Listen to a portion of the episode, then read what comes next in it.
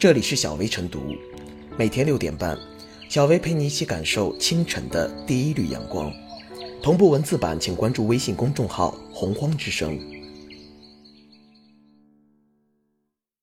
本期导言：近期，江苏警方破获一起涉毒案件，十九人被抓，其中七人为英孚教育外教。英孚方面回应称，绝对禁止员工拥有或服用受禁受控药品及毒品，一经发现将立即终止其劳动合同。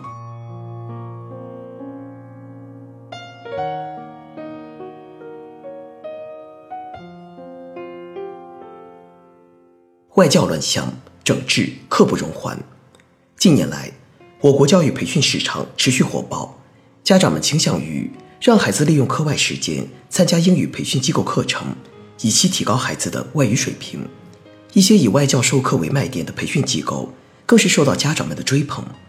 而在外教市场火爆的背后，一些外语培训机构甚至幼托机构所聘请外教的基本资质、教学能力也是备受非议。培训机构的雇佣标准竟然低到只要是张外国人的脸就行。据国家外国专家局的官方统计，二零一七年，中国从事教育行业的外国人已达四十余万人，合法外教数量仅占三分之一。外教资质不合格，孩子能学到什么尚且不说，一旦有违法犯罪前科的人混进外教队伍，后果则是更不堪设想。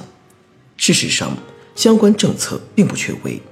根据有关规定，凡聘请外教文教专家的单位，必须持有聘请外教文教专家单位资格认可证书，并按规定参加国家外国专家局和有关主管部门组织的年检注册。来我国从事外语教学人员，原则上应从事其母语国母语教学，并取得大学学士及以上学位，且具有两年以上的语言教育工作经历。不能有犯罪记录，则是不可突破的底线。取得教育类、语言类或师范类学士及以上学位的，或取得所在国教师资格证书，或取得符合要求的国际语言教学证书，可免除工作经历要求。线上培训机构必须将教师的姓名、照片、教师班次及教师资格证号在其网站上显著位置予以公示。这一切。都是为了加强对聘请外国文教专家工作的宏观管理，在进一步放活聘请外国文教专家工作的同时，增强宏观调控能力，提高整体聘请效益。此前就有外教被爆出有性侵犯罪记录，引起恐慌，而培训机构的外教没有工作签证，更是被多次曝光。有的聘用在华留学生当临时工进行教学活动，有的。还对所需证件进行造假，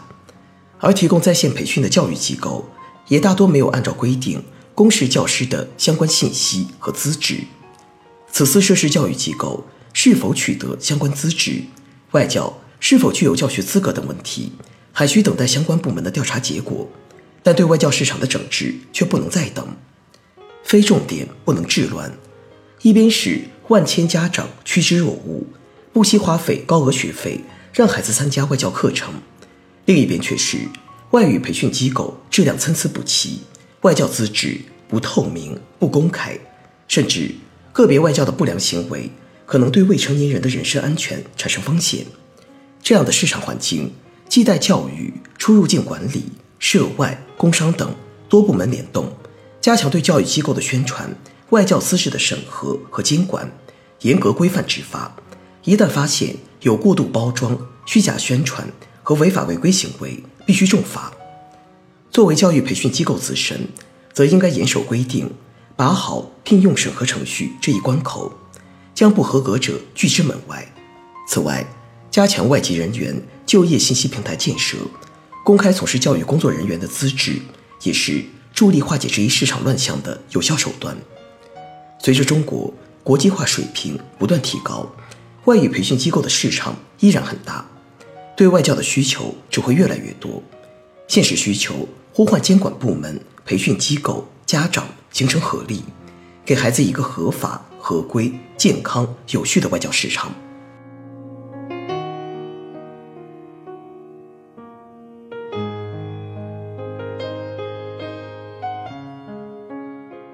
外教涉毒，培训机构未消毒。近年来，外语培训热度不减，而且越来越趋于低龄化。有些家长在小孩上幼儿园时就把外教请到家里，或陪小孩上外语培训班。至于义务教育阶段学龄儿童上外语课外培训班，更是非常普遍的事情。在互联网发展的背景下，外语教育的手段也日趋多元化，英语在线教育成了一个行业风口。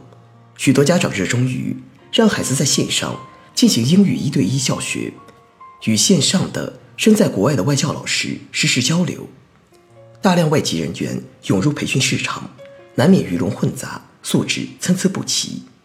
之所以会发生涉毒人员进入外语培训机构，一方面在于培训机构把关不严，未能对从业人员进行严格的资质调查，甚至有意睁一只眼闭一只眼，为扩张规模而放弃了准入门槛。如有的在线英语培训机构到海外招募大量外语教学人员，实际上登记的许多外语老师，要么没有外语教学资质。要么缺乏必要的外语培训知识和技能，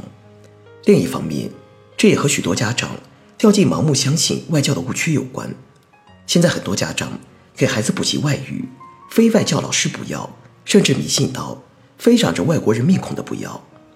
网上就有人调侃，有个华裔人士从小就同时在中国和英国国家生活，对中外文化和语言都很熟悉，他想去应聘外教工作。却屡屡被拒，结果他发现，培训机构请来的所谓外籍老师，不过是从非纯正英语国家来的，操着一口半生不熟的英语的人员，除了长着一张外国脸，外语水平其实烂到家了。一个人会说外语，或者说某种外语是他的母语，并不能代表他就能够进行外语教学。这就像一个人懂得说中文，并不代表。他就能教中文一样，这本来是一个简单的道理，但在培训机构把关不严、家长盲目迷信的双重影响下，很多本质问题就这样被忽视和蒙混过去了。这次英孚教育出了这么大一个事儿，除了其本身应引起足够警惕，也给这个行业、给广大家长敲响了一记警钟。事实上，国内在这方面并不是没有相关规定。二零一七年。国家外国专家局等部门联合下发《关于全面实施外国人来华工作许可制度的通知》，其中明确要求，从事外国语言教学人员需属于 B 类外国专业人才，在国内上岗必须取得工作许可。去年，教育部等三部门联合发布的《关于健全校外培训机构专项治理整改若干工作机制的通知》也明文规定。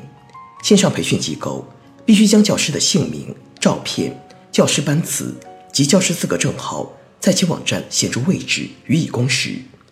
如果培训机构严格遵循从业许可和资质认定的相关要求，显然发生类似事例的概率会小很多。此外，家长自己也要擦亮眼睛，多留一个心眼儿，而不要盲目信任培训机构的宣传，不要认为。只要是个外国人就能教外语。对于外教老师，不管是在培训机构还是在学校里，都应当一视同仁，以对待老师的标准来加以严格要求。只有认真消毒，才不会使这个行业流毒无穷。